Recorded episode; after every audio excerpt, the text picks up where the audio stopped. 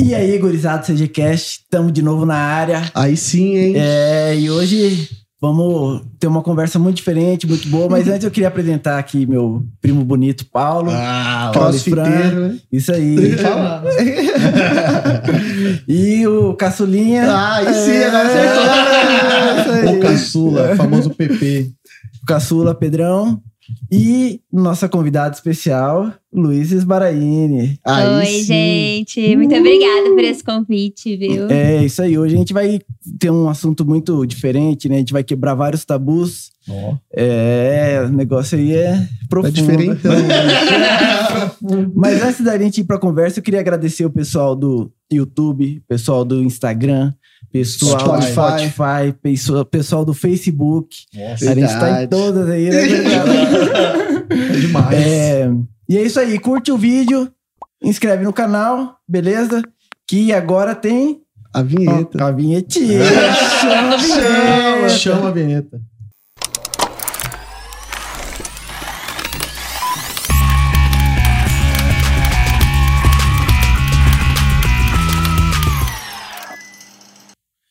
Voltamos, galera do CGCast. Esse episódio eu tô curioso, que eu tenho muitas dúvidas, né? Todo Quem tá- mundo, tá né? cheio Todo de dúvida mundo. aí, né? Luísa, a ideia do CGCast, você já sabe, né? Mas eu Sei. gosto de falar até pra galera, pra galera tá ciente aí. É trazer a galera de Campo Grande, que tem uma história da hora, que tem uma vida da hora pra fazer aí, um monte de coisa pra contar. E, cara, você tem uma história bem massa que a gente acompanha aí e tem, to- tomou várias escolhas, assim, bem legais. E eu quero conhecer a tua história. E antes de você falar, de começar por isso, primeiro se apresenta pra galera saber o que, que você faz hoje, quem é você, e aí a gente volta lá, faz igual a Netflix. Fechou. Bom, gente, primeiro, obrigada pelo convite do Daniel aqui. Não é marmelada, tá, gente? Não foi ele que me chamou aqui. Ah, fui eu, moleque. Ele não queria. Ele não tá? queria, Até parece, entendeu? até Mas tá parece. bom. Ele falou, amor, você não quer ir no CGCast. né? Enfim, mas muito obrigada, então, gente, por terem me chamado. E eu sou a Luísa Esbaraini. Eu falo que a nossa geração é uma geração que veio pra quebrar muita coisa, né? Muito padrão. A gente, eu vi o piloto de vocês e vocês falam muito sobre isso, sobre a questão da família, do pai, da mãe querer que a gente tenha estabilidade desde o começo, procure concurso, universidade, uma coisa, né? Tudo daquele quadradinho. Eu acho que a nossa geração é uma geração que veio quebrar o quadradinho e ver que, na verdade, uma. As coisas podem ser diferentes, né? As coisas podem tomar outros rumos e também ter muito sucesso. O sucesso não significa só você estar no topo da hierarquia, digamos assim. Exatamente. O, o- sucesso é um estado mental, né? O- Exatamente. Hoje em dia é o que mais conta. Acho que a, a nossa geração veio até pra trazer um outro sentido, né? Não dizer que eles estavam errados, mas dizer que a gente tem uma outra visão do que é sucesso, né? Exatamente. Então, pra eles era isso, ter essa estabilidade e eles queriam que a gente É. replicasse, né? Eu falo que o budismo, é meio querendo entrar, mas sem entrar nessa parte já, mas entrando um pouco, o budismo ele fala que tudo são causas e condições. Então, dependendo da sua circunstância, você acha que aquilo é certo pra sua vida. O Daniel até fica meio de cara às vezes quando a gente tá numa discussão, que ele fala: "Tá bom, você tá certo, você tá certo, eu tô errado". Aí eu viro pra ele e falo Mas assim: vocês discutem? "A gente conversa". É, dialoga A gente dialoga. Você é desse, Juninho? Você tá Eu sou, certo, eu sou, eu tô errado. Não, mas eu sou muito de conversar, mas às vezes eu esquento a cabeça. Falo, então tá bom, você tá certo, aí tá bom. Melhor que foi com esse negócio de budismo. Não, aí, aí eu viro pra ele e eu falo, não existe certo ou errado. Aí Nossa, aí você fica mais puta ainda. Eu ia ficar puta. Mas se a gente for parar pra pensar, é Sim, verdade. Sim, mas né? é que na hora a gente quer brigar. Lógico, na, na hora o negócio tá quente ali pra, né? Bom, mas enfim, então voltando lá É, pra é, mim. na verdade, fala quem que é você hoje, o que, que você faz, É, como então. que é a sua situação atual, assim. E aí você pode voltar lá do... Ah, tá bom, pode deixar. Obrigada, viu, roteirista? Ele é, é assim. É... Bom, então, eu hoje sou astróloga, sou publicitária também, sou formada em publicidade, mas eu acabei indo mais para astrologia. Foi uma. Só foi, eu falo que foi um encontro de almas, assim, eu e o céu, digamos assim. Mas eu falo que se a Luísa de hoje virasse pra Luísa criança e a Luísa adolescente falasse assim: olha, em 2021 você estará dessa forma. Lá atrás eu olhar pra ela e falar: Você tá louca? tipo assim, filha, não, não é. Não era isso que eu queria nem um pouco. Meus pais, nossa, eles. Olha, se vocês chamassem eles aqui pra conversar, eu fui muito arteira. Eu fui aquele tipo de criança que. Aquele tipo de pessoa que a mãe e o pai viram e falam assim: filha, não anda com essa pessoa que não é uma boa influência. eu fui isso. Então, assim, pra mim, eu tive que realmente quebrar várias barreiras na minha vida. E. Bom, eu sempre fui muito arteira, como eu falei. E durante a minha infância, eu na escola, eu gostava muito de mentir, gente. Então, tipo assim, era uma coisa assim que. Ah, eu não era boa em matemática. Não gostava de estudar. Somos dois. Nossa, É, não eu gostava era de bom de estudar nem. matemática, Nossa. mas não gostava de estudar também. Galera aí, ó, isso aí. Se você não estudar, você vai acabar fazendo podcast. Essa é a saída pra quem não estuda. Ninguém estudava. Saber a história dos outros. Nossa. E aí eu não gostava de estudar nem um pouco, então, tipo, sempre era castigo em meio final de ano, porque era recuperação desde a terceira série. Sério, cara. Cara, sempre, sempre. Bagunceirona. Bagunceira, daquelas que colocava. Ai, que horror, perdão, amigos. Mas eu colocava taxinha na cadeira dos outros. Sério? Eu era esse tipo de pessoa. era. É, já, eu já fui, já fizeram bullying comigo, assim. Eu, já. eu era a pessoa que. Exato, eu era a pessoa que fazia bullying. Tipo, e eu eu era, era total. coitado, na verdade. Eu sempre fui coitadinho, mas. Eu não, eu era, tipo, bem. Sabe, meninas. Você já assistiu aquele filme Meninas Malvadas? Sim, sim. Eu era aquela turminha das meninas malvadas. Tipo, eu era muito mimada. Nossa, gente, vocês têm noção. Tipo, muito mimada, muito arteira, era tudo do meu jeito. Eu sempre queria estar ali dominando todo mundo. Então, Mas assim. você tem um irmão? Você é filha única ou não? Eu tenho uma irmã cinco anos mais velha, mas a minha irmã Hum. sempre foi o exemplo. A minha irmã nunca tirou menos que nove. Por isso era revoltado, então. Eu acho que era, sabe? Sempre tem uma resistência. Sempre tem um lado. Eu né? era sempre rebelde, porque eu achava que, como meus pais me chamavam muito a atenção quando eu aprontava, eu aprontava mais porque eu queria a atenção deles. Só que isso era inconsciente, né? Tipo, não é uma coisa que você tem consciência disso.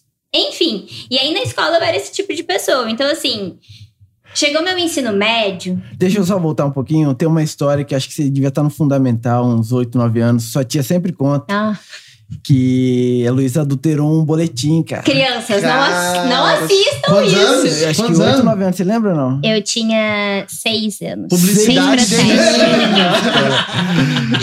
O que que acontece? Não, deixa eu contar a história então. Então, Foi o conta. seguinte, eu Conta, tava indo Daniel. mal em matemática. E como você falou, tipo, o pai às vezes ele bate, ele tem essas coisas quando o filho ele, né, Sim. apronta, digamos assim. E a minha mãe me batia. a minha mãe me batia muito porque eu aprontava muito, muito. E aí eu tava com medo de apanhar. E aí apareceu e não foi o boletim, foi uma nota da prova. Ah, foi na prova. É, eu tirei 3.8. Fiz o Em matemática. Uma ali que era uma 8.8. questão aberta. Já virou. Foi exatamente É, isso. um- Eu coloquei um 8 no 3 e aí eu apresentei pros meus pais. Aí foram ver lá as perguntas. Falei, Tudo com X de errado. Não nem viram, porque pra eles eu tirar 8.8 era tão tipo, meu Deus, filha, parabéns! Eu nem vou revisar pra não ficar triste com ela. Exatamente. Aí a coordenadora, depois de uma semana, ligou pra minha mãe. Porque chegou meu boletim e o boletim vai mentir, né, gente? Hum. Tipo, não adianta eu adulterar. E aí ela ligou pra minha mãe e falou: Olha, rindo, porque eu consegui. Cara, eu conseguia tanto que eu queria que eu consegui encampelar a coordenadora, professor, todo mundo. Tipo, todo mundo olhava pra mim e falava: Não, tudo bem, a Luísa é engraçadinha, sabe? tipo, não brigava comigo, só minha mãe mesmo. E aí contaram pra ela e ela. Aí o negócio foi feio. aí foi o dia que eu cheguei no outro dia na escola e mostrei minha bunda para seus amigos, que tava roxa. De Nossa. tanto, cara, eu velho. apanhei. Mas aí eu apanhei. Não mudou muito, gente. Então, assim, Não adianta, né? um conselho, né, que a minha família, uma vez, nossa, isso é engraçado. Uma vez, foi uma benzedeira lá em casa.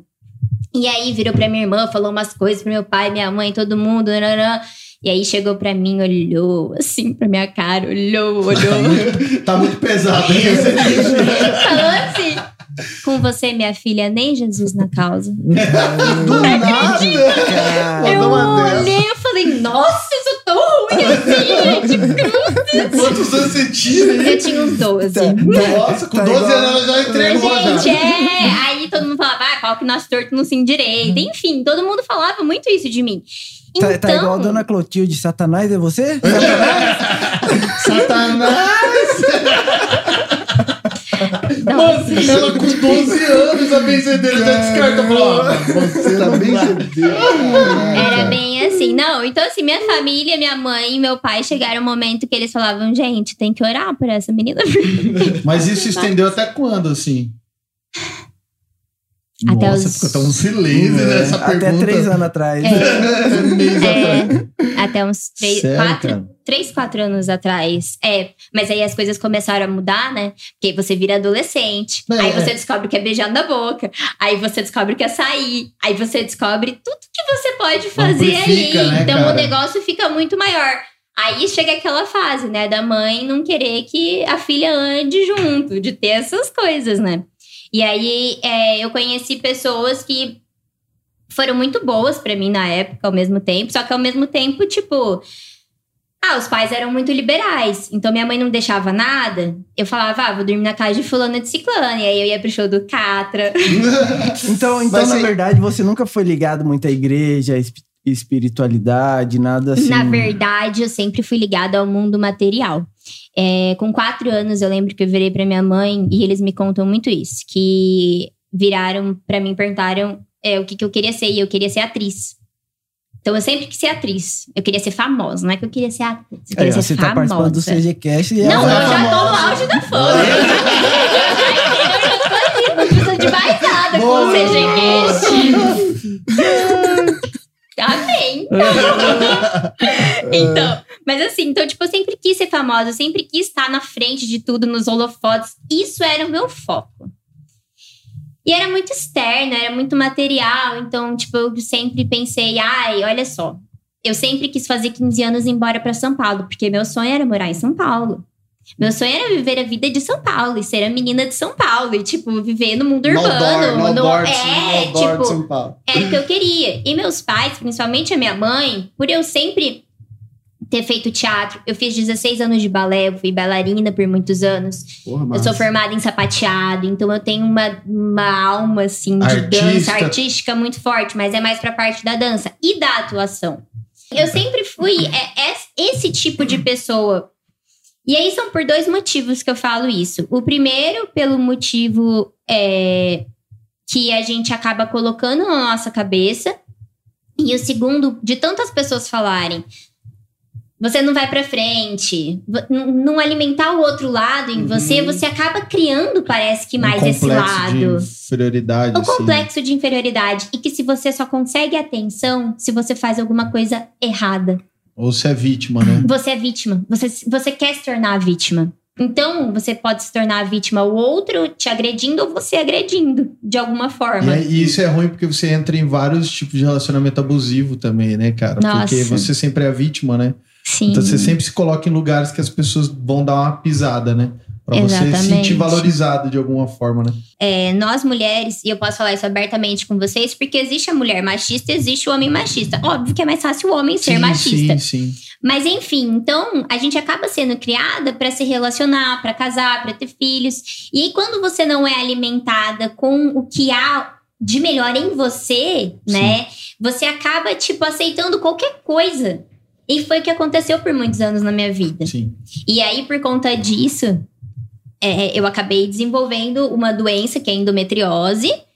E que, por conta de todos esses relacionamentos, porque eu sou uma pessoa que acredito que tudo vem do nosso emocional. Poucas coisas realmente não vêm do nosso emocional. Então, isso veio de um emocional inconsciente meu. E que aí começa a entrar o movimento de quando a Luísa começa a ter crise de ansiedade. Isso foi com quantos Isso anos? foi com 16. Começou com 16 anos. Você não tava na faculdade ainda, não? Não. Não. E com 16 anos foi a época que eu comecei a experimentar tudo aquilo que não se deve experimentar. Hum. E aí você, tipo, eu e meus pais estavam se separando nessa época, então eu tava dentro com uma crise dentro de casa que eles nunca, meus pais nunca foram de mostrar o rompimento deles. Então, tipo, quando rompeu foi num almoço que minha mãe olhou e falou: "E seu pai estamos separando". E querendo ou não, né? É, Isso mexeu muito comigo e com a minha irmã. Só que a minha irmã, ela logo engravidou, casou e foi viver a vida dela. E aí a minha mãe, pra me afastar de toda a dor, digamos assim, virou pra mim e falou: Você vai fazer intercâmbio. Olhei pra cara dela e falei: Não, eu não quero fazer intercâmbio. Aí ela falou: Não, você vai. Isso eu já tinha 17. Você vai fazer, só que você vai fazer com 18. Porque se você fizer cagada lá fora, pelo menos a responsabilidade é sua. já começo, entendeu? já, Já, sabia, tipo, já sabia o naipe já. é. Aí eu virei pra ela e falei, tá bom, mas eu escolho. Ela falou, tá. Aí a gente foi na agência e falei, ai, Austrália ou Nova Zelândia, né, mãe? Tipo, é? De boas? Quero ir pra lá, óbvio. Aí ela olhou pra minha cara e falou, não, você vai pra Alemanha. Nossa. Eu falei, gente, mas agora pra eu escolher. Ela falou, não, você vai pra Alemanha. Lá tem regra. Falei, ai, meu Deus, agora eu quero lugar assim. Ah, que beleza, Cara, hein? eu Dá pra quebrar bastante regra. Não. né? Nossa, você não tem noção do que aconteceu. Eu simplesmente não queria ir, chorei horrores, mas beleza, fui. Meus pais me levaram até o Rio de Janeiro pra eu ir, enfim, fui pra lá. Era pra eu ficar 10 meses. Me mandaram voltar. Eu fui, tipo, deportada do país. Ficou quanto tempo, então? Oito. Um mês. Fiquei oito meses. Só que eu não fui deportada do país pelo consulado. Eu fui deportada por conta da agência, que o propósito era ir lá pra terminar o terceiro ano. E eu tava na Alemanha, pô. Aí tá. Eles têm a escola, né, se nem no Brasil eu terminei, É, mas na na Alemanha. Sem pai, sem mãe. Não, não, mas eu fui pra casa de família. O que, que Aham. aconteceu? A minha a família alemã, gente, Deus me livre. Tipo, a criança, meu irmãozinho bateu no, no vidro do- da porta, caiu, começou a sangrar, falou: levanta que tá tudo bem. tipo, É cara. outra criação. Gente, é outra criação, é outra realidade. Mais frio, É assim. frio, mas também é muito, é muito educado. Eles são bem educados, mas eles são muito frios. Tipo, ninguém é amigo, família, família tá ali só. Oi, entendeu? bom eles dia, são boa bem tarde, assim. boa noite. É, tipo isso. E aí, enfim, e aí. E Você aprendeu a falar? falei. Hallo, wie geht's dir? Vai, vai. Chamou agora na E, Alemanha. ela- e ela- e ela dá uma disfarçada, né? Se ela começar a falar, ninguém, Ninguém vai a fé que é brasileira. Ah, verdade, É, verdade. o povo né? lá achava que eu era russa. Ah, então. As pessoas não, não sabiam que eu, que eu era brasileira. E aí, minha família lá, eu peguei e falei: não quero mais ficar aqui com vocês, porque vocês são muito chatos. Aí eu fiz uma única amiga alemã, porque olha que sorte que eu dei. Eu fiquei numa cidade micro-mínima que não tinha intercambista. Só tinha alemão. Então eu tive que aprender alemão, porque o povo de lá Nossa. não gosta de ficar falando outra língua. Então você tem que aprender. Sua mãe pesquisou bem o lugar, Ela né? Vamos te mandar lá pra Daquele lugarzinho. Você vai ter que conviver com o Falou povo. pra mulher da agência, falou que tudo um lugarzinho assim, bem. Umas 15 Nossa, eu tenho certeza disso, Paulo, porque todo mundo que foi pra Alemanha foi lugar massa, menos eu. Mas, mas e aí, o intercâmbio resolveu? Ou piorou? Ou piorou Na a verdade, eu voltei mais rebelde. Você voltou mais rebelde ainda? Meu Deus do céu. Chocado. Eu acho que eu vou ligar pro Bezedeira. Vou chamar bezedeira de. Não, eu voltei mais rebelde porque eu vi o tanto que aquele país funcionava, e o tanto que o Brasil tava ferrado já. Então eu voltei querendo revolucionar o Brasil. O Brasil não, Campo Grande. né? Já é outra história. Já é outra história. Mas, tipo assim, eu voltei, aí beleza, aí eu não tava indo na aula e comecei a viajar. Conheci a República Tcheca, conheci a Itália, conheci a. Esqueci agora a Suíça, conheci Espanha, conheci Portugal, um monte de lugar. Eu falei, o quê? Eu tô aqui na Alemanha, gente. É do lado um país do outro. Como que eu não vou viajar? Vou ficar indo na aula? Pra quê? Cultura? Vou aprender Não, mas é legal, você viajar, né? Exato. Claro. Não, é. Meu intuito Boa. sempre foi esse. Sempre Massa foi também. esse. E é mais barato lá dentro também, né? Muito mais barato. Aí eu peguei essa minha amiga que também, ela tinha alma de brasileira, essa alemã. E aí a gente foi viajar junto. Aí o a agência de intercâmbio ligou pra minha mãe. Pô, Falou, mano, essa guria sumiu. Sumiu. Ela, ela só não fez uma coisa aqui, que foi usar drogas. Mas o Que não resto. sabemos que ainda. não sabemos, né? Mas o resto, ela não foi na escola, ela fugiu da casa. tipo, porque na verdade eu avisei. Eu mandei um e-mail pra, pra agência de intercâmbio. Falei: olha, Ah, não estou gostando da minha casa, quero sair.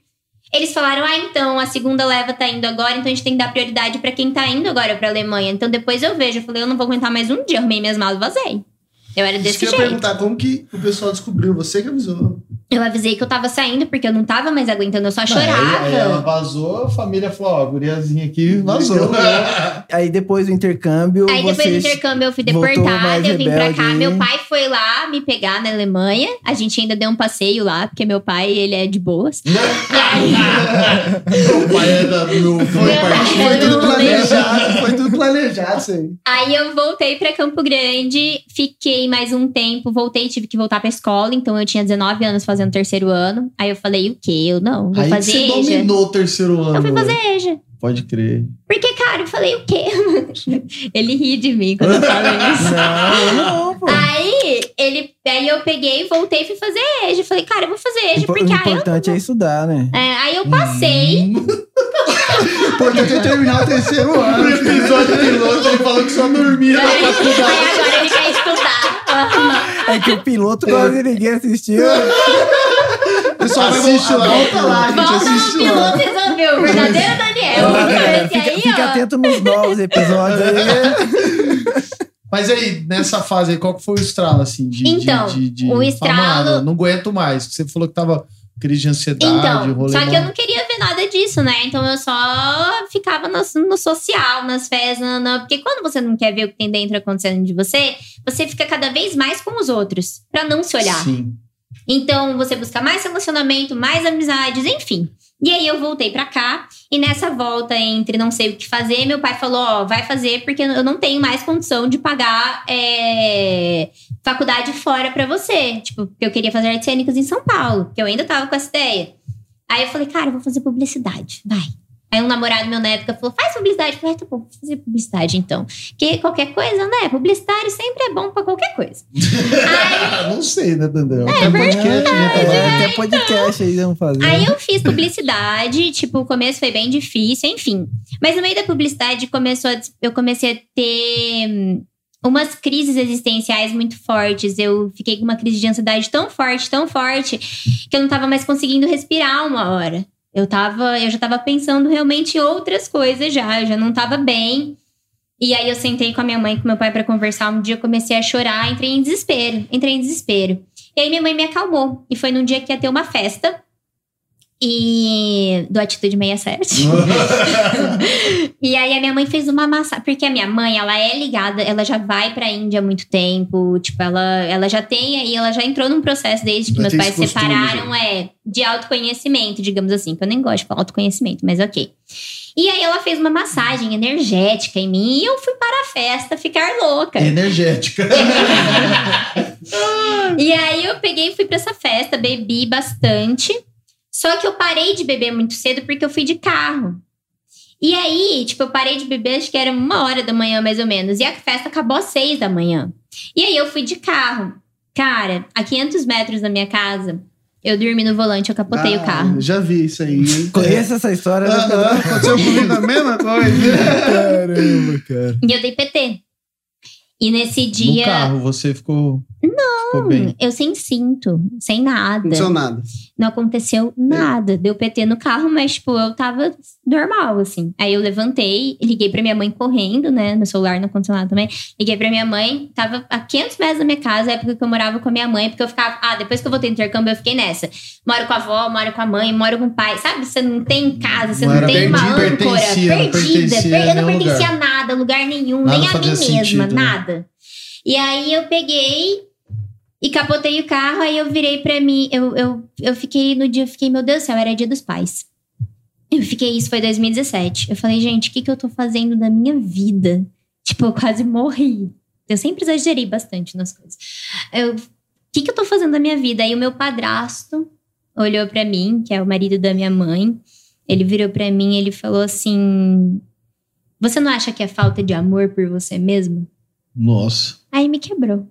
Falei, cara, é isso. Ele nunca falou nada. Tipo, ele, ele sempre foi uma pessoa que sempre ficou na dele. Nesse dia ele virou pra mim e falou: será que não é falta de amor por você mesmo? Aí nesse dia eu falei, cara, eu preciso saber quem eu sou, porque eu sou tudo menos eu. Eu sou todo mundo menos eu, porque eu tenho uma coisa em mim. Eu sou libriana, tá? Daqui a pouco a gente entra nisso. que é não ser você e ser completamente o outro. Sim. Esquecer de você. Então a vida inteira eu só esqueci de mim. Eu sempre quis fazer tudo que os outros queriam que eu fizesse. Que- ah, Queriam que eu fosse, entendeu? E aí, nesse momento, eu vi que, caraca, eu sempre fui tudo de todo mundo, menos o. Você vai que se eu sou. diluindo, né? Cê- cara, chega uma hora que você fala. Eu não quero mais estar aqui, porque o que, que eu vou fazer? É, Não sobra mais nada Não também. sobra Você não mais, é mais nada, ninguém. né? não sobra mais nada. E aí eu comecei a ver todas as crueldades que eu já tinha feito na minha vida. Porque hoje eu vejo, né? Tudo é causa e consequência, óbvio. Mas o que a gente faz pro outro vai voltando pra gente. E não vai voltando daquela pessoa que você fez o mal, volta de uma outra. Uhum. Ou volta tudo de uma vez. Ou né? volta tudo de uma É, vez. eu, pe- eu penso assim, isso, ah, enquanto você não consegue resolver aquele ponto, por- talvez com uma pessoa, né, que você plantou, aquela, aquela, aquela crença limitante, vamos colocar essa palavra aí, mas enquanto você não resolve aquilo lá, pode ser, pode ser que você não resolva com aquela pessoa A, mas ela vai voltar de alguma forma na sua vida em outras Em situações, outras enquanto situações. você não fala, cara, eu preciso romper com esse ponto, eu preciso acertar a mão Exatamente. aqui. né? E eu nunca dei ponto em nada na minha vida. Até tudo aquele, aberto, aquele né? era tudo aberto. Então imagina o tanto de coisa que tava aqui dentro que eu, que eu não sabia que tava, que na verdade eu não queria ver, mas tudo me indicava que eu tava, porque a minha cabeça não tava boa. Eu não tava feliz, mas eu sempre fui uma pessoa muito alegre, muito feliz, muito positiva. Então, geralmente as pessoas mais alegres, mais positivas, mais felizes são pessoas que realmente é porque elas não querem olhar pra dentro delas Sim. e passar pelo, por, esse, por essa transição mesmo, sabe? De se conhecer, de saber quem eu sou. Uhum. E aí é que chegou a astrologia na minha vida. Que, que data que foi isso daí? Do, Que você capotou o carro, né? 2000 e- É, que veio 2017. assim, Em agosto de 2017. Você ti- 2017. Você tinha quantos anos? Ah, 22? fiote, eu sou de humanas. Você não lembra quando você Ninguém é capotou o carro? matemática. Oh. Ô, 22, eu acho. Era 22. 22. Cara, mas que, Ah. Que frase, hein? Do É. padrasto, hein? Você é louco, cara. Claro. E aí, às vezes, e esse é o lance, né? Você falou que ele não falava nada, então só observa. Aí do nada, falou, cara, eu preciso. Hum. Não, mas faz um pouco de sentido, porque na época que eu vivia na- nas festas, em balada, também é porque realmente eu conta, também Pedro. tava super perdido também, que eu tinha que falar, mano, tem que sair, né? Não conseguia É. ficar em casa, não conseguia fazer nada. Porque você não na- consegue ficar com a sua presença. Aham. Cara, esse pra mim, e tipo, isso na pandemia foi muito forte pra mim, porque eu sou muito assim. Eu gosto muito do social, de estar com pessoas, de conhecer novas histórias. Não é à toa que a gente tá aqui, né? Uhum. gosto, eu me perco rapidão no tempo, assim. E aí a pandemia, cara, me fez ficar em casa a gostar de ficar comigo mesmo. Mas isso muito forte. E aí você tem que aprender na marra, né, cara? E eu falo, nossa, velho, você não tinha pra onde sair, não tinha, não, não tem ninguém, você, cara, com a casa, e você fala, mano, eu preciso aprender a gostar de, de valorizar, ficar mais, tipo, de ler um livro, de assistir um filme, de De se curtir mais, né? e é, porque às vezes você faz isso pro tempo passar mais rápido Exato. também. Cara, eu vou fazer tal coisa. Aí você acha que você tá sendo mó produtivo, mó. É. Nossa, o cara, ele é super boa pinta, tipo, muito Uhum. vida. E na verdade o cara não é nada de vida, ele, ele, não, ele não sustenta, né, cara? Exatamente. E aí foi quando as coisas realmente a chave. Eu nunca vou me esquecer. O primeiro livro que eu li foi o pai de uma amiga minha que me deu, O Poder do Silêncio. É do mesmo autor do Poder do Agora. E aí Sim. ele me deu o Poder do Silêncio. Primeiro eu detestava ler. Hoje eu amo, eu sou apaixonada por leitura, eu detestava ler. E aí ele me deu esse livro e ele falou: "Lê esse livro, Luísa". Porque como eu sempre fui uma pessoa pra colo- de colocar pra fora, o poder do silêncio, ele fala o quê? Fica quieta, coloca pra dentro. E aí tudo começou a se transformar. Mas a astrologia foi antes de você fazer sua viagem, suas coisas, de fazer essa, essa jornada que você fez? Pra Índia? É. Não, Ou- foi bem antes. A, a virada de chave foi nessa época do, acidente. do, aci- do foi no acidente. acidente que foi a virada e eu comecei a ler esse livro. E aí, uma das minhas mega crises, assim, mas acho que já tinha sido um ano depois disso tudo acontecer. A minha mãe virou pra mim e falou: Eu vou te dar um presente de aniversário. Aí eu falei: O quê? E ela, um mapa astral. Falei, nossa, mãe, que isso? Tipo, que legal, né? Aí ela falou, Luísa, me ajudou muito, eu espero que ajude bastante você, porque eu sei que você não tá legal. E eu comecei a procurar. E quanto mais eu comecei a procurar as coisas, leituras, etc., mais eu via que eu tava parecendo com a minha mãe. Porque só um adendo aqui, na separação dos meus pais, eu me virei contra a minha mãe, eu fiquei meses sem falar com ela eu não queria saber da minha mãe. Tipo, para mim, a minha mãe era uma bruxa, uma monstra. E aí, quando eu comecei a realmente descobrir quem era minha mãe, porque eu comecei a me descobrir, as coisas começaram a mudar de figura. Tanto é que eu morava mais com meu pai, eu não queria saber. Porque meu pai, como ele sempre foi muito de boa com qualquer coisa, ele nunca deixou de castigo. Então, assim, eu, eu via ele como, pô, aqui eu vou ter liberdade. Então eu não quero alguém que me prenda, eu quero alguém que me solte, Uhum, né? Pra eu aprontar você, mesmo. né, Que exija de. Nunca Uma exigiu. disciplina. Um... Então eu ficava com ele. Então aí, quando eu comecei a, a procurar mais leituras e coisas, eu comecei a ver que eu tava indo muito pra direção da minha mãe, sabe? E ela nunca virou pra mim e falou: lê isso.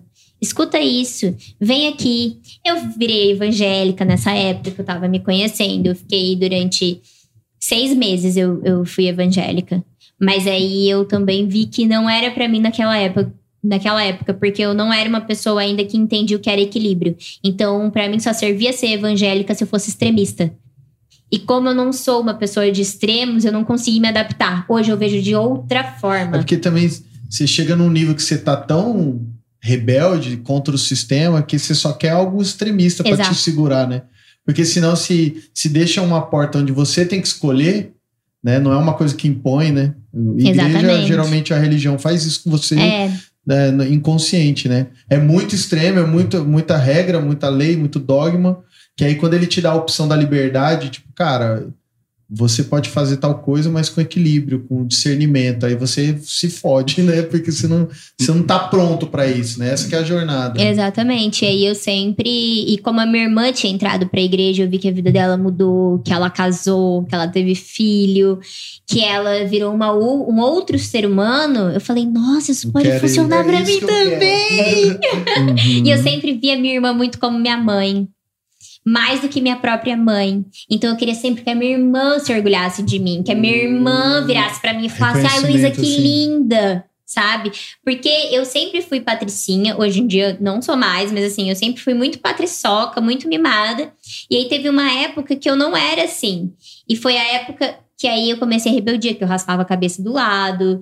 Tipo, só que eu acho estilo. Eu, inclusive, fui uma das primeiras pessoas a raspar a cabeça em Campo Grande, de, do ladinho, antes de virar moda. Porque depois de um tempo virou moda a mulher raspar a lateral.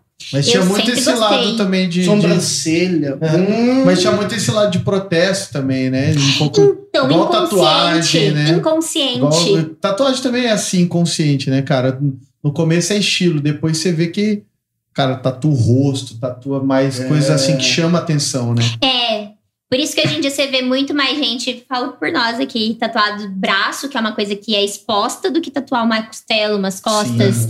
Porque você tá numa fase da sua vida que você precisa externalizar, só que isso é inconsciente Sim. seu. Você não tem noção do que você tá fazendo. Até porque você não, você não vai assumir isso, né? Exato. Ah, na verdade eu fiz a tatu aqui pra chamar atenção, para as pessoas verem, né? Eu fiz um pescoço. Né? Você faz inconsciente, mas, Uhum. mas na, na prática é isso, né? A pessoa repara. E é isso que você quer, né? É, e quando aconteceu essa última adenda, quando a minha mãe é, descobriu que eu tava fazendo coisa bastante errada, e meu pai e minha mãe estavam no processo da separação, assim, então isso, eu voltei lá pros 16, 17 anos, é, a minha irmã ficou tão pé da vida comigo, tão pé da vida, que meus pais, minha mãe achou que eu tinha, nossa, que eu tinha acabado a minha vida. Tipo, ela falou, cara, não tem mais o que eu fazer com essa guria, eu já tentei de tudo.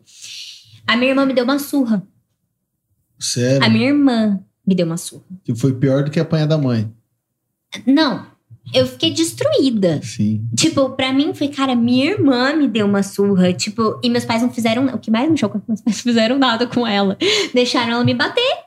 Tipo, eu olhei e falei, não é possível que vocês não fazer nada com a minha irmã. Aí eles falaram, Luísa, tem que fazer, olha, olha onde você chegou. Gente, não foi tão sério assim, tá? Mas Não é foi tão grave. Mas é que o impacto pra você foi muito forte, o né, impacto mano? pra mim foi muito Tanto que forte. gravou, né? E ninguém, nenhum primo, nenhum sobrinho, nenhum irmão, ninguém da família revoltou a esse nível. Ninguém teve uma, uma é, chegou ao Uma extremo, quebrou tanto padrão assim em tão pouco tempo, com tanta rebeldia. Então eu não era só falada, porque aí eu não fiquei só falada, porque a minha família, por parte de pai, é uma família tradicional aqui de Campo Grande. Então é aquela família que pergunta o sobrenome. Então todo mundo me conhecia. Eu participava, tipo, do- dos colégios de elite, Fleming, Bionasso, não, não, só estudei nesse, nesses colégios. Tem que ter currículo, né? Tem- Tem, é, tem entendeu? E a família do meu pai sempre foi uma família de posses, etc. Então, uma, uma das primeiras famílias a habitar em Campo Grande, enfim. E aí, tudo que acontecia comigo, as pessoas sabiam.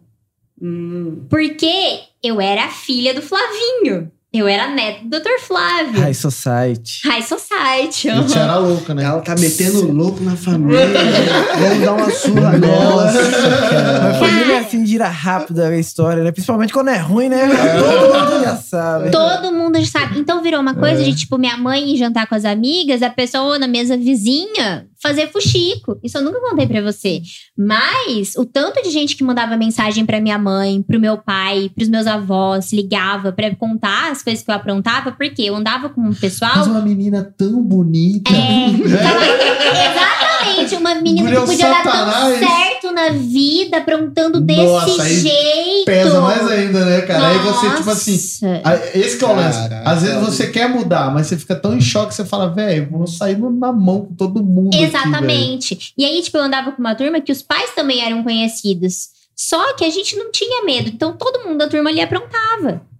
E aí virou uma bola de neve tão grande que eu era uma pessoa da família que a família inteira ficava no ouvido dos meus pais falando: tem que dar um jeito, tem que isso, Mas tem que quando- aquilo. E quando você escolheu astrologia e começou a ir por esse lado, também não foi um choque? Um mega de um choque. Na verdade, é um choque, eu acho que até hoje. Porque. Porque isso aí é o quê? Uns dois, três anos atrás? 2000. cara. Cara, pior que Não, não. da Índia, Não? da, de que você for. Da Porque eu acho que a Índia foi o.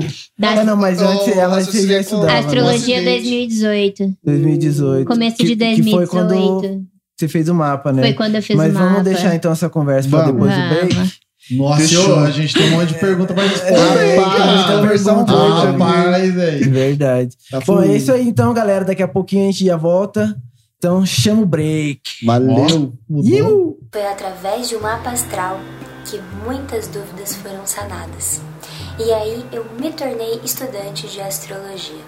E hoje me sinto um canal para poder levar toda a clareza e todo o entendimento que aconteceu comigo para você. Então eu tô aqui para te chamar para curtir meu canal no YouTube, onde eu tô passando conteúdos muito legais que fazem com que os astros sejam sentidos no nosso dia a dia. E também para você seguir lá o Luz pro Mundo no Instagram. Se você quiser sentir vontade, manda um alô e vamos fazer teu mapa. Eu tenho certeza que o conhecimento através da astrologia será muito benéfico para você. Bom, mas fica ligado porque depois do intervalo a gente ainda vai ter muito papo rolando aqui no CGCast. Tchau, tchau. E aí, galerinha, estamos de volta aqui no CGCast.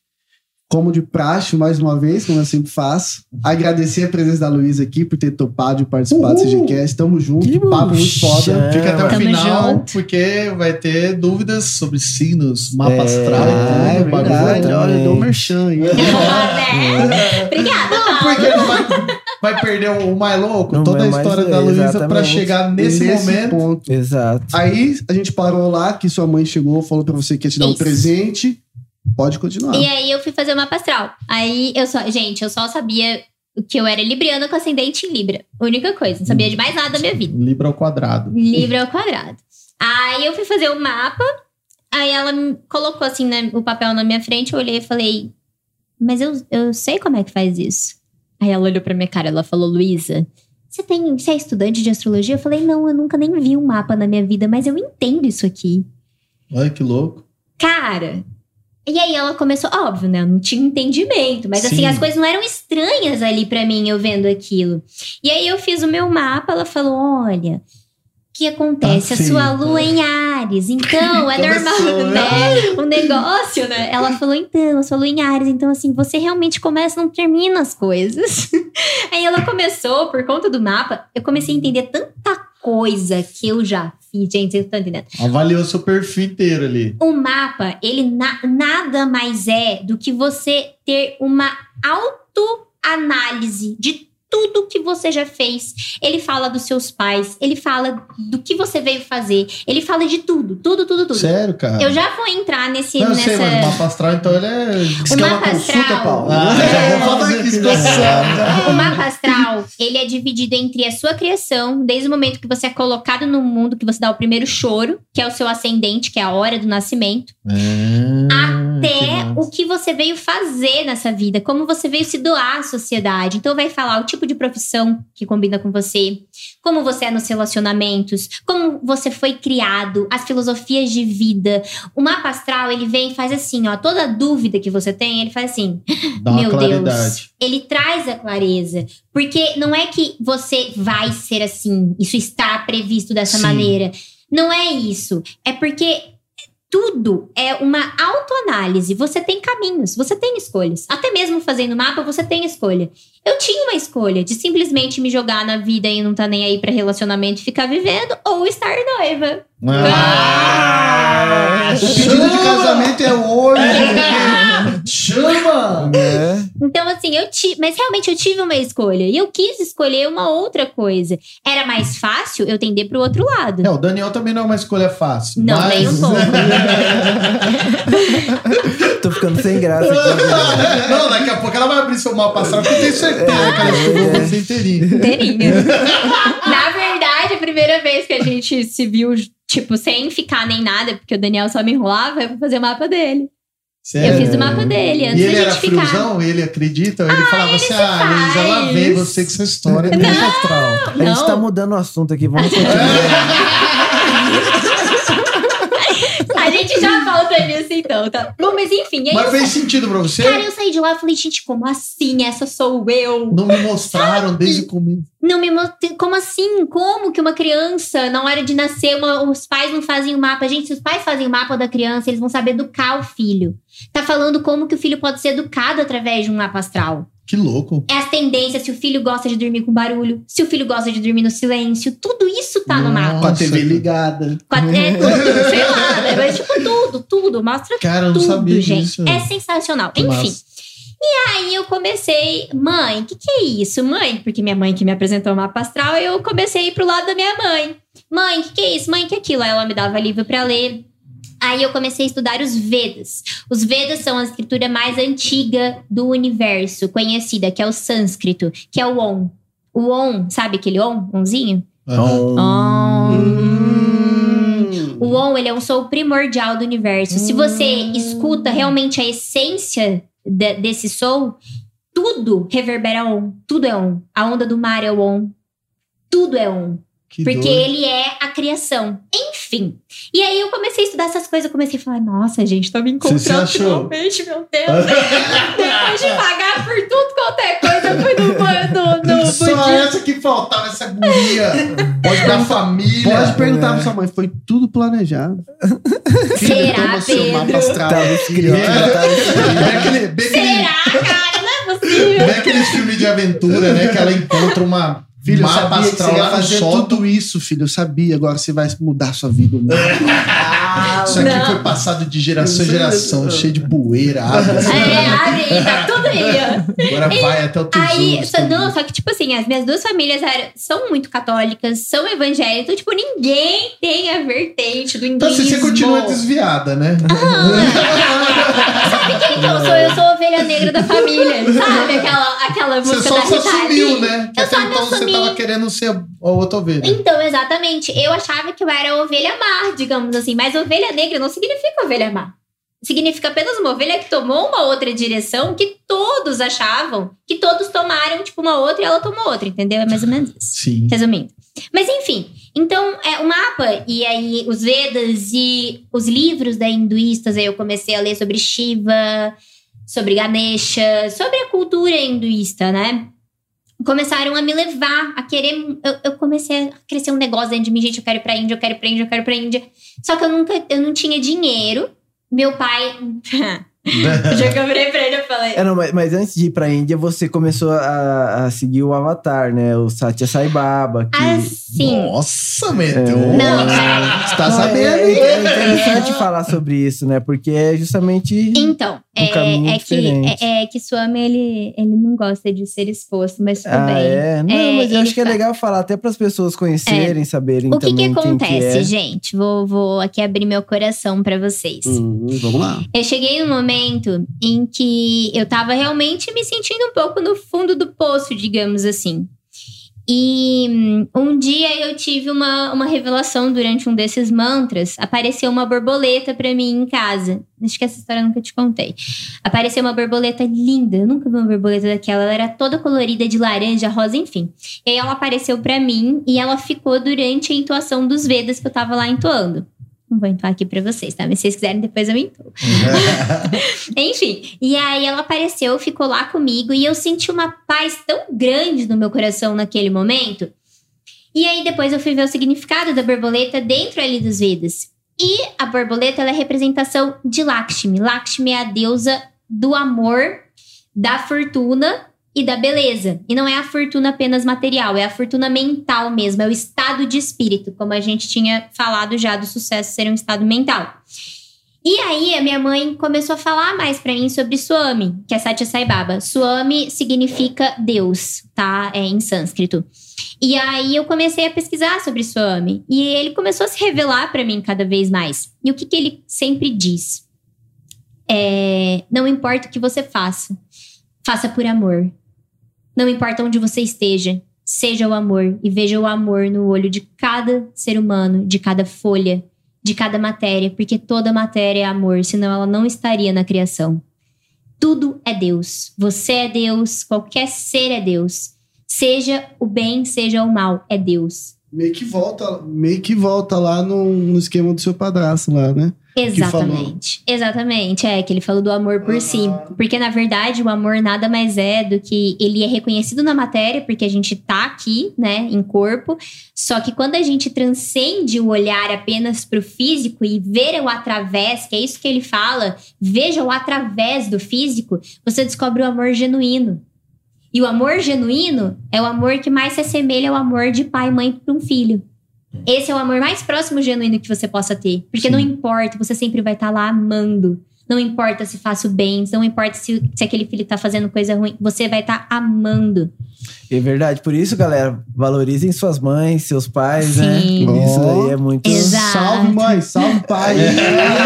Tô chegando. Tô chegando. Já prepara o leite com chocolate. E um misto quente É, bem isso gostoso. que a gente sempre tem. Sempre tem. Enfim, Cara, mas isso é louco, porque o Pedro lembrou disso mesmo. E tudo isso que você viveu, vamos resumir, era apenas falta de amor. Amor, né? Falta exato. de ver isso, né? Exato. De ver amor nas coisas, né? E aí eu comecei a tomar consciência. E Swami, ele sempre foi um avatar que ele, ele hoje já, é, ele já saiu do plano físico em 2010, 2013.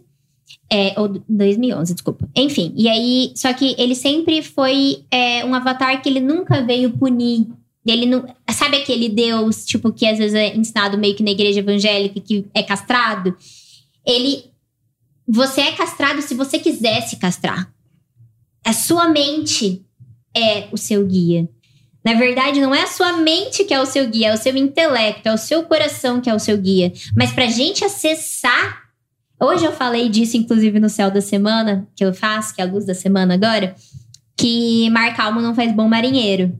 E nós, seres humanos, a gente precisa atravessar ondas turbulentas pra gente descobrir o que é o amor, pra gente descobrir a verdadeira essência em cada um de nós. Não é pela paz e pelo mar calmo, pela coisa tudo bem, que você vai descobrir que se tem alguma coisa aqui dentro de você que precisa ser Sim. transformada. É, a gente vem pra, pra aprender várias lições nessa vida, né? Exato. Senão- Acessar, né? A gente não consegue Hum. acessar também, né? Uhum. Dependendo da, Aí- da vivência nossa. Aí já vou, né, dar um resumão pra não perder muito tempo aí. É, aí passou o tempo, eu falei, pai, quero ir pra Índia. Ele falou, você tá louca? aí minha avó, por parte de pai, Luísa, ah, porque ela é paraguaia. Luísa, ela só me chama assim.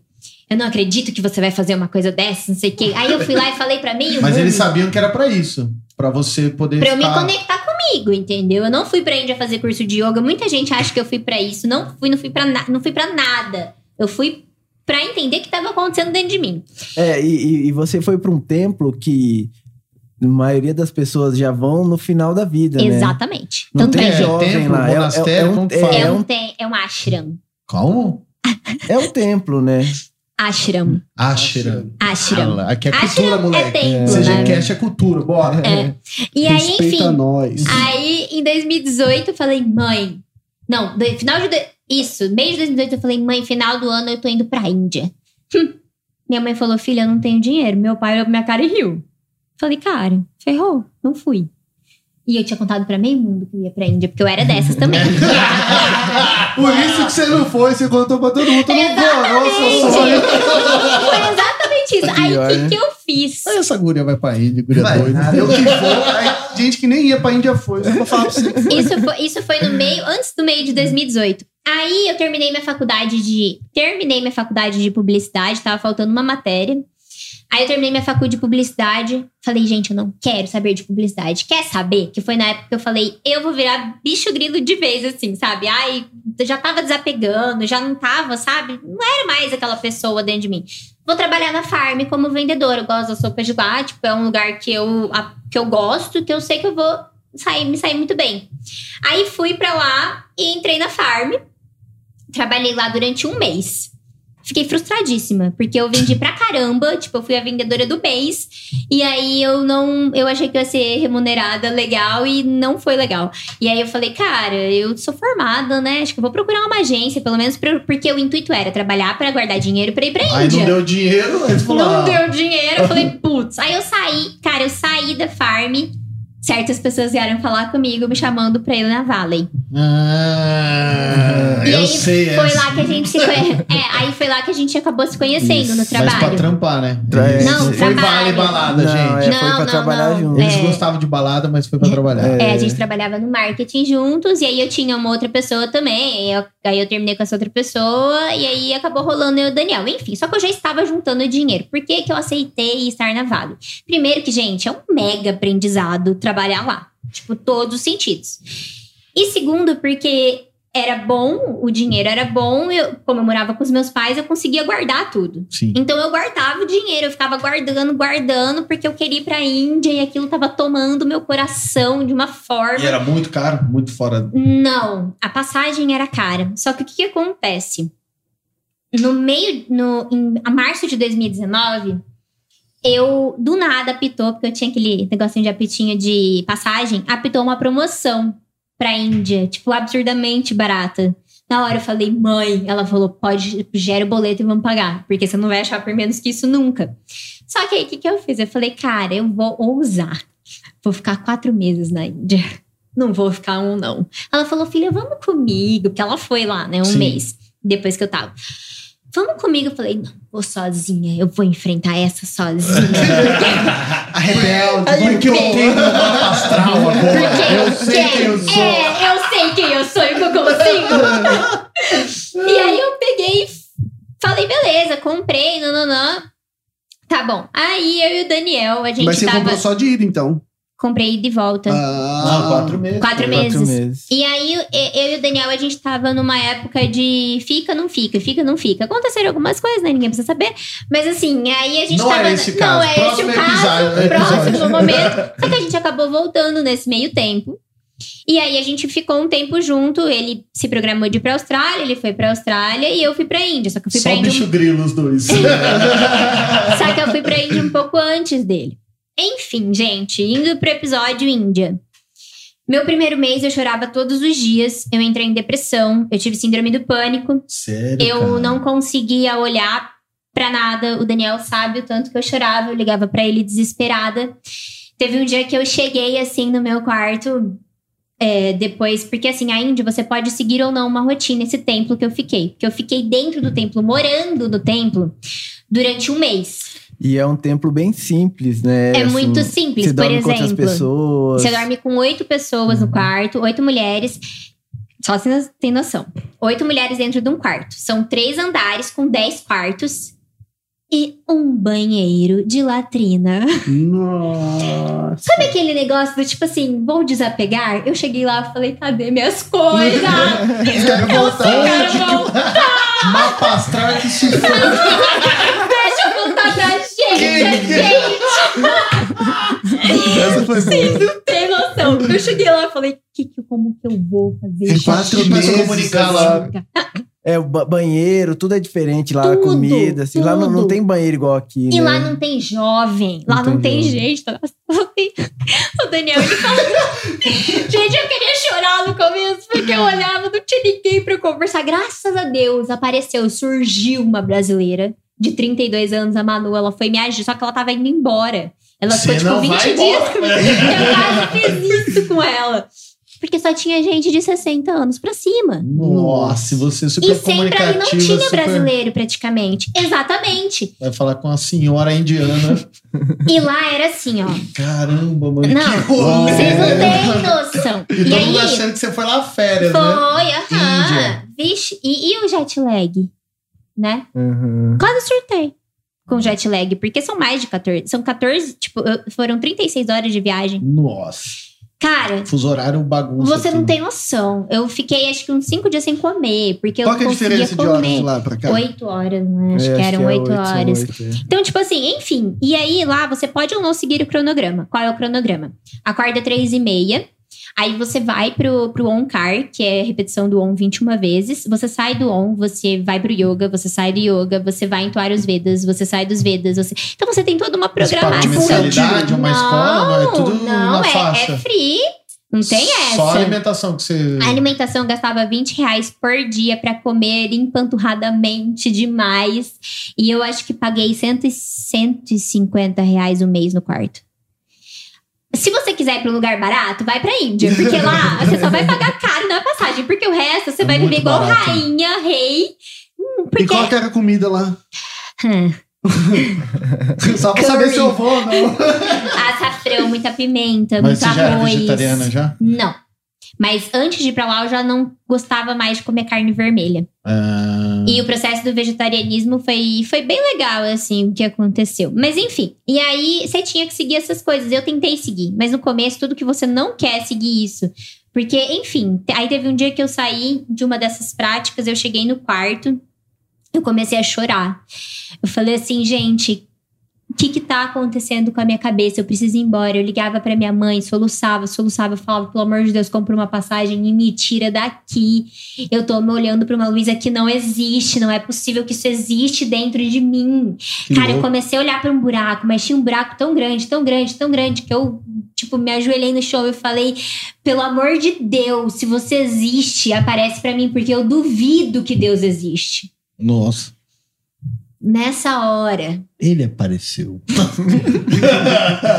nessa hora, desceu em mim. Foi assim.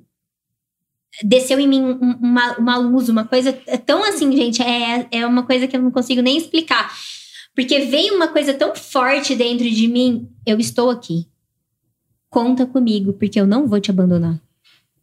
Cara, eu só escutei isso. Não era eu falando pra mim, não era minha mente, não era.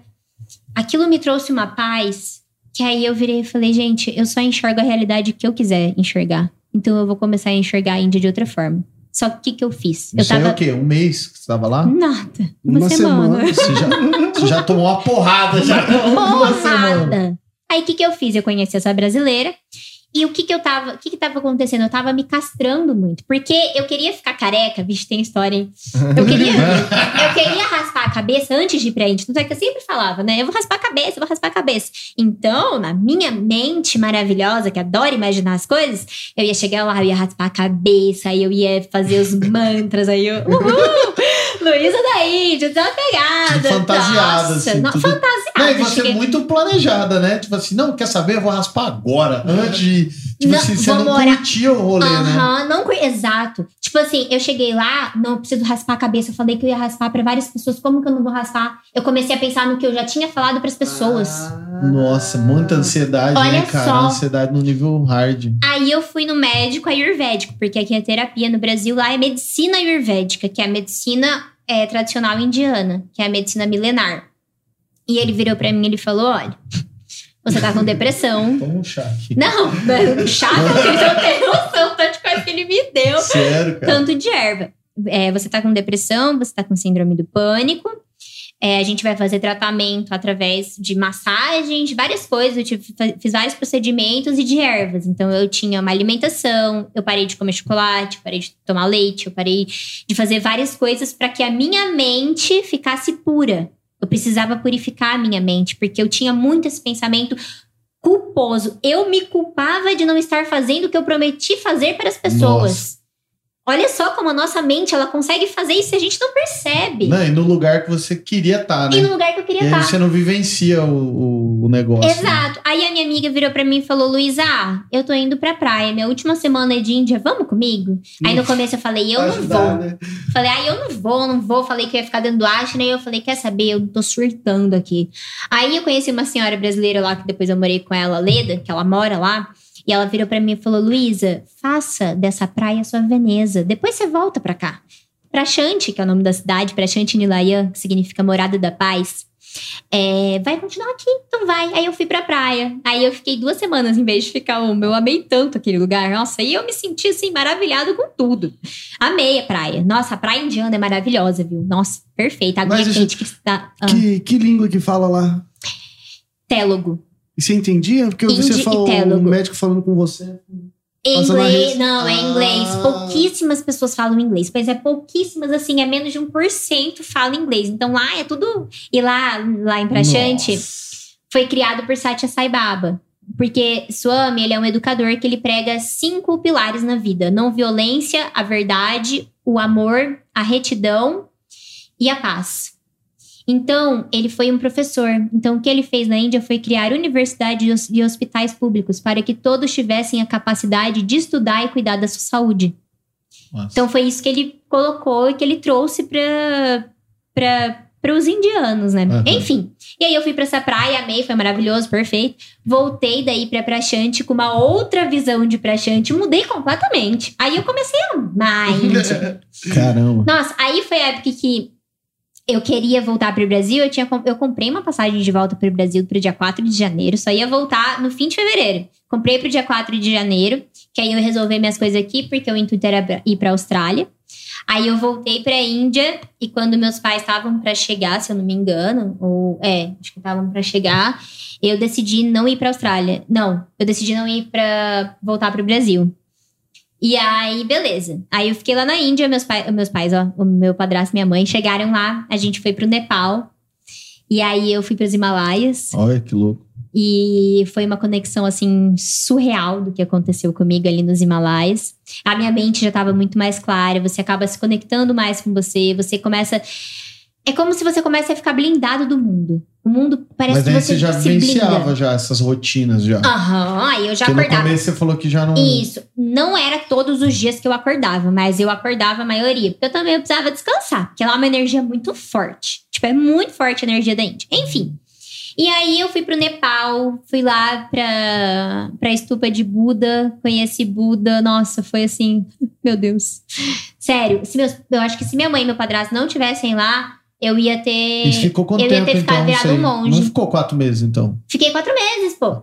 Aí eu voltei Achei que pra Índia. mais até. Não. Aí eu voltei pra Rapaz. Índia e, tipo assim, cara, me encontrei, não quero ir embora, vou prolongar, vou prolongar. Falei, mãe, vou cancelar a passagem no final de fevereiro, não vou mais. Aí eu decidi não ir pra Austrália, foi quando a gente rompeu, porque ele ia. Falei, Eita, cara, não. Você sempre ali. né? Não Você quero. tinha que ter ido pra Índia, cara. É doido, é Austrália e Índia, cara. Entre Austrália e Índia, você. Será? Onde será que eu vou? Eu fui trampar de Uber lá na Austrália, tava melhor. Já pensou ir lá na Índia, rapaz? Aí eu peguei, minha mãe virou pra mim e falou assim: Luísa, eu tô sentindo que você tem que voltar dia 28 de fevereiro, volta com a grana que você guardou e aí final do ano você vai pra Índia. Eu tô sentindo que você tem que voltar pro Brasil. Cara, voltei pro Brasil. Eu cheguei no Brasil, estourou o coronavírus, o aeroporto da Índia fechou. Nossa. Olha o que é a mãe, né? Rapaz, senão você tem que ficar lá até hoje. Aham. Eu- não, não até hoje, assim, mas eu ia ter ficado. Meu plano Ah, era até agosto, tempão, setembro. é. É. Aí eu ia voltar. Caramba. Enfim, aí foi isso, gente. Aí a experiência da Índia acabou me Mas lá você trazendo. ficou expert lá em mapa astral, lá, alguma coisa assim? Na verdade, Ou você eu só fazia o... falo. Não, eu não fui fazer mapa. Eu não fui aprender astrologia na Índia, porque a astrologia indiana é completamente diferente da que eu estudo. Ah. E só que quando você começa a se entender, você começa a ter a conexão mais com a sua intuição, com a verdade em você, tudo fica muito mais fácil. Então, o acesso a esses estudos que transcendem a matéria é muito mais fácil. Então, para mim, foi muito mais fácil acessar o campo astral, né? O sistêmico. Então, mas aí antes da Índia você já fazia alguns mapas, né? Sim, não, eu já, eu já Tá, fazia mapa. E aí quando você voltou, Não, eu já fazia. quando você voltou é que veio valendo mesmo. É, eu faço mapa desde 2018, na verdade, gente. Uhum. Eu fiz a. Eu fiz o meu mapa, depois de uns 3, 4 meses eu já tava fazendo. Só que era tipo informal, assim. Informal, é. Ah, É. daqui seu mapa, daqui seu horário. Seu... horário. Aí que tudo mudou. Porque aí, quando eu fui conhecer a pessoa, qualquer pessoa que eu conhecia, antes de perguntar o nome, eu perguntava: dia, hora e data, por favor. dia, hora e local, por favor. Eu ia trazer, mano, mas eu demoro pra A fazer. não, não. pergunta que não quer calar. Demora, Demora, duas demora. horas. Eu ia trazer É. a minha data de... Data não, Não. que eu sei, né? A hora que eu nasci. Aham. Minha data Demora de umas duas nascimento que Eu horas. não sei. o cara perdido. É, não, mas a gente, vai- a gente vai falar, eu acho que um pouco mais Mas, assim cara, na hora a das pergunta que não quer né? calar. E o Daniel, nesse mapa astral aí? que você fez o Mas mapa você fez dele. quanto? Você fez antes de ir pra Índia? Eu fiz antes, não, antes da gente ficar, eu fiz. Isso foi em final de 2018 que eu Sério? fiz. Foi em Olha novembro. aí, foi Vocês em trabalhavam juntos. É, quando a gente Então, se só você tá com ela até hoje, é porque alguma coisa no mapa astral ali apontou. Ah, sim, menino de sucesso, Ah, trabalhador. CG Eu Cash, falei, esse CG Cash, velho. Rapaz, Eu CG falei, Cash aqui, esse sucesso. Não é, porque é, a gente se complementa muito. Eu Daniel É, na, é na bem- verdade, antes da gente ficar, a galera já via a gente e É. achava que tá- a gente já tava junto, tá é, ligado? Mesmo sem estar. Porque, tipo, rolava uma energia assim. Que uma. da hora, é, Mas o que que apontou, assim, que...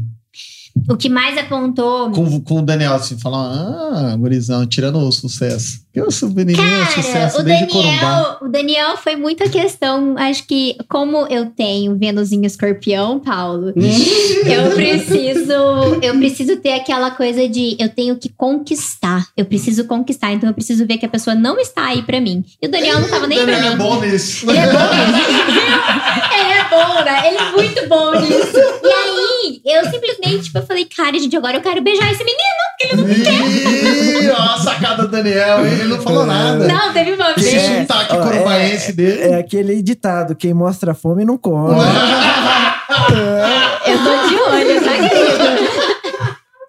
Então, mas, tipo, teve até uma vez que eu queria. tá- Eu tava dando em cima dele, porque eu não sou uma pessoa que fica quieta. Eu dou em cima Não. mesmo. Se se eu quero, eu vou falar que eu quero. Enérgica. Eu virei pra ele e falei, ah, qual que é o tipo de mulher ideal pra você? Aí ele ah, mas perguntou que não pra fala muito, assim. Então, foi mais ou menos isso. Ele virou pra mim e falou assim: qual que é o tipo de homem ideal? Eu falei, ah, eu gosto de gente de cabelo preto, tatuada. Tipo, eu descrevi ele No completamente. Ele outro dia ele pintou o cabelo de loiro.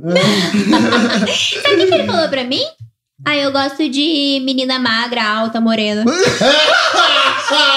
Até ela dessa joga isso na minha cara toda Cara, vez. isso cara. machucou meu coração do A, a lado. Luísa Eu falei, contou pra gente isso daí quando foi pra lá. Isso é. gente, como assim? Mas enfim, gente. Qual que é a mas- estratégia do Daniel? Ele falou: Ah, mano, vou falar assim, porque eu também não vou chegar entregando o jogo. Falou assim: Ó, morena de dois metros.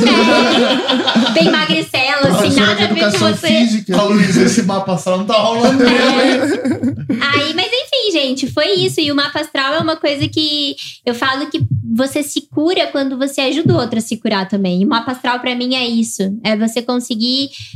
É outro. O que, o que me deixa feliz, o que me deixa, tipo assim, eu tô no meu caminho, é terminar o mapa astral, a pessoa virar pra mim e falar, Luísa, era tudo que eu precisava. Tipo, Que você, você, nossa, clareou, Clareou. tanto, as minha, tanto a minha É, cabeça. e a gente tá vivendo um momento que tá todo mundo Todo mundo. perdido. E pra É, mim, a pandemia tem o seu motivo Perdido assim, é maior. muito subjetivo, Sim. né? Mas Não. assim, as pessoas realmente elas entra, entra num, num, num modo automático de, dessa realidade de, do bem sucedido é para todo mundo, né, Uhum. cara? E às vezes não é para você. Ah, deixa eu só voltar numa coisa aqui, só vou contar rapidão. Do- sobre a minha raspada da cabeça. Ah, o porquê é, que eu raspei. raspou É verdade, esqueci. Eu raspei a cabeça porque eu sempre tive em mim, desde que eu quis raspar a cabeça, que era um momento de renovação da minha vida. Então, no dia que eu acordei, eu falei, gente, eu, eu me olhei no espelho, eu olhei assim, aquele cabelo, eu olhei aquela Luísa, eu falei, essa Luísa não é mais a Luísa. Vou, Tipo, re- vou essa- resetar, né? Essa não é. A, a pessoa que eu tô olhando no espelho não é mais o que existe dentro de mim. Eu preciso mostrar pra mim quem eu quero ser. Porque agora eu tenho o vazio completo pra eu poder preencher da maneira com que eu acho mais saudável. Aí essa minha amiga tava comigo, ela pegou uma tesourinha de cortar unha. Aí a gente conseguiu com um indiano, uma maquininha, foi horrível. ela raspou tudo torto, raspou minha cabeça. Aí raspou, acho que foi na uma, dois, sei lá. Aí, pra mim, assim, foi um choque, mas depois, quando eu raspei a cabeça, eu me olhei, eu falei, gente, agora sou eu. Porque você fica nu. A mulher, Sim, o cabelo na mulher é vaidade, muito né? importante. Muito- Você tira a vaidade. E as mulheres indianas não raspam a cabeça. Elas não cortam o cabelo. A mulher indiana, quanto mais comprido for o cabelo, mais sagrada ela é. Olha. Então, ela só corta, na verdade, a, menina corta o cabelo, ela raspa o cabelo com sete anos. Depois dos sete anos de Nunca idade, a menina mais. não raspa mais, até o casamento, se o marido permitir. Porque Ah. tem isso, né? Lá, isso é uma coisa que eu até queria comentar sobre a Índia, antes da gente chegar no mapa. O quanto as pessoas, elas são, elas, se elas nasceram daquele jeito, é porque elas precisam ser daquele jeito. Elas não têm essa visão ocidental de eu quero ser mais, de eu quero ser além do que eu sou. Eles são, se eu sou, por exemplo, se eu sou uma pessoa que mora na rua, é porque eu preciso morar na rua. E eu vou ser a pessoa mais feliz morando na rua. Olha. Se com isso eu conseguir algo a mais, bem, mas eu sou satisfeita pelo que eu já sou e pelo que eu já tenho. Uhum. E é isso que eu acho que é a visão do Oriente que a gente precisa trazer um pouco para o Ocidente. Porque não é errado você desejar, almejar, ser melhor, etc., material espiritualmente. Mas é você sempre estar satisfeito. Contente ser com satisfeito e contente com quem você é e com o que você tem hoje. Porque é só assim que o universo vai falar: tá bom, vem mais. É, e o empoderamento, ele é Verdade. ser quem, é você, quem você é, né? Exatamente. O Claro. grande poder tá em ser quem você Exatamente. Você realmente olhar todo dia que você acorda e falar obrigado, obrigada pela minha cama, pela minha vida. Eu acordo todos os dias, 5, 5 e meia da E manhã, o né? Juninho não vai, né, Ele Juninho? não vai. Mentira, hoje eu fui. né? Hoje ele foi, hoje ele foi caminhar Ele foi? comigo, ele foi, graças a Deus. Mas eu acordo pra Tô fazer minhas torcendo pra ver um meditações. videozinho do Daniel fazendo yoga. assim. Não, hoje, ele não Hoje faz. tá pago. Hoje tá pago. pra fazer, tipo, então assim, eu acordo muito cedo porque eu preciso para a minha mente para ela ficar equilibrada, eu preciso agradecer a Deus. Eu tenho isso. Que é Deus, a energia, a fonte, que Sim. né, cada Acho um que, quer chamar. acho que todo ser humano ele precisa de transcendência, né, cara? Eu acredito que. Agora eu vou falar sério, hein? Hum, É, Então vai, Paulo. Brilha. Não, Esse mas- podcast tá diferente. É, então. Não, eu acredito que o, que o ser humano precisa de transcendência, porque eu penso assim, a gente é limitado, né, cara? Então, quando a gente olha pra dentro, só pra gente, e, e você criar essa mentalidade que só tem você, cara, você, você não dá conta. Tipo, você não dá conta da realidade. De Exato. viver a, a realidade. Exato. Porque você olha e você fala, cara, eu sou limitado, mas a realidade te empurra pra um lugar que você. Então, cara, você precisa transcender, seja Deus, seja energia, Seja seja, o que você cosmos, quiser né? chamar, o criador, qualquer coisa. transcender pra você poder sair, olhar as coisas e falar, cara, é assim que eu vou seguir. Né? Exatamente. Porque senão você fica ali. Mas, verdade, Porque né? Isso mesmo. é, eu falo que isso é uma, é uma questão de quando você começa a reconhecer isso dentro de você, você começa a reconhecer isso dentro dos outros. E é aí que as coisas mudam. Porque aí você vai falar, gente, eu jamais vou fazer com aquela pessoa isso que pode me machucar. E, vo- e voltar pra cá, depois de tudo Foi isso com a sua horrível. família. Foi horrível. É, eu ia perguntar de quanto você Por que cortou que- porque eu penso assim. Então, não, mas eu penso assim, ah, claro. Porque eu vi que você postava, você também tava compartilhando, né? De uma certa Tava. forma no Instagram, né? A, a sua vivência. Não, lá. mas isso que eu ia perguntar. Você contou pra alguém que você raspar o cabelo, alguma coisa assim, ou foi do nada e pum, cortei? Cara, eu cortei do nada e pum. Aí até algumas pessoas levaram um certo susto. Foi, cara, foi. Eu assustei, velho. É mesmo? Ah, com Nossa, certeza. não, bateu um ego forte ali. Ele, ele Mas é porque choca, né, coisas. cara? Choca, E é igual pô, você falou, ixi. É subversivo até lá na Índia, né? Você falou o quê? O Do quê? nada de uma Nossa, mulher careca lá. Eu fala, voltei "Essa pra minha louca." cidade, eu voltei pra minha cidade, as mulheres que faziam massagem em mim falavam: seu cabelo era tão bonito, por que você fez isso?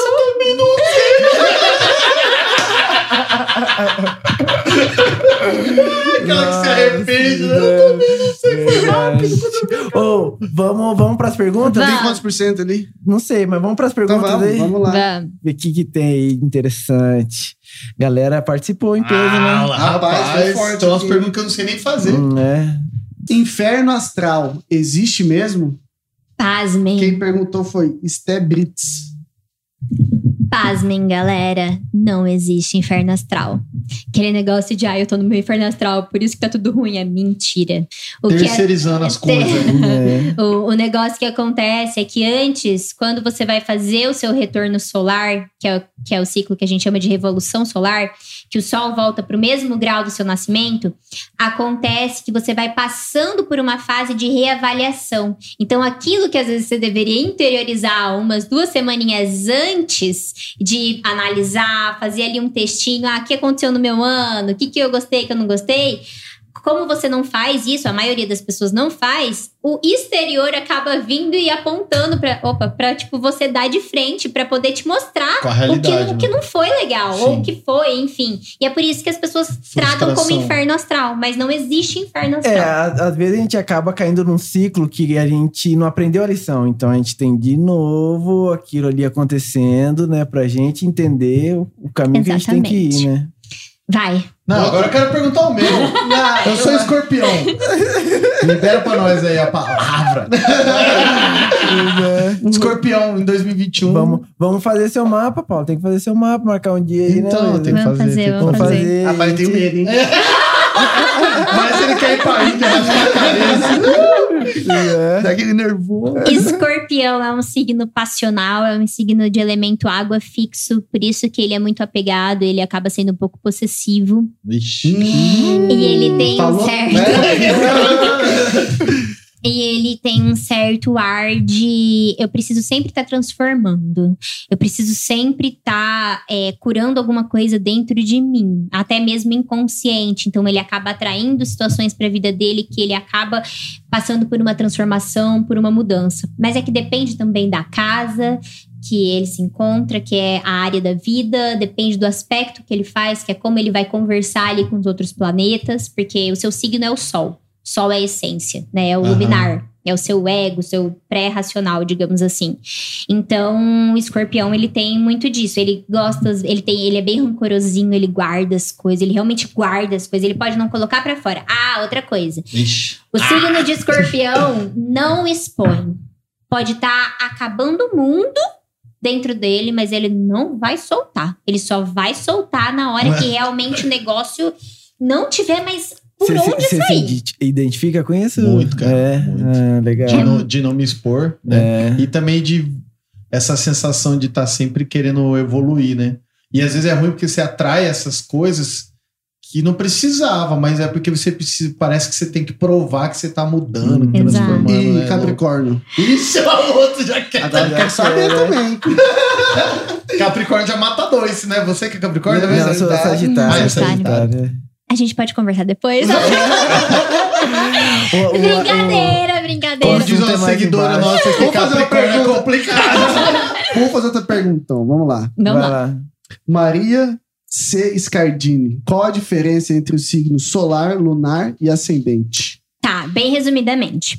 O sol é a sua essência. Então é o que, vamos supor, reverbera dentro do seu coração. É aquilo que você realmente é. O, o- a lua, ela é a sua emoção, o seu primeiro instinto. Então é aquela sua primeira vontade. Por exemplo, tá acontecendo alguma coisa, a, sua prime- a primeira coisa que passa na sua cabeça é a sua lua que tá falando. E o ascendente é como você se expressa, são as suas máscaras. Então, o ascendente, ele é como, como você vai se portar a primeira vez. E o ascendente, ele passa por três fases. A primeira fase, que é a fase que você é educado pelo seu pai e pela sua mãe. Então, você é o que seus pais te ensinam, você mostra o que seus pais te ensinam. A segunda fase, que é a parte que você tem que dar à sociedade. Que é a parte, então, que você começa a ser com a sociedade o que a sociedade é com você. E a terceira fase, que é a fase que você que falam que é a fase do monge, que é a fase que você já tá recolhido, que você já viveu sua vida, então que você pode viver o seu espírito. É essa terceira fase do ascendente, que aí você é realmente o que você é.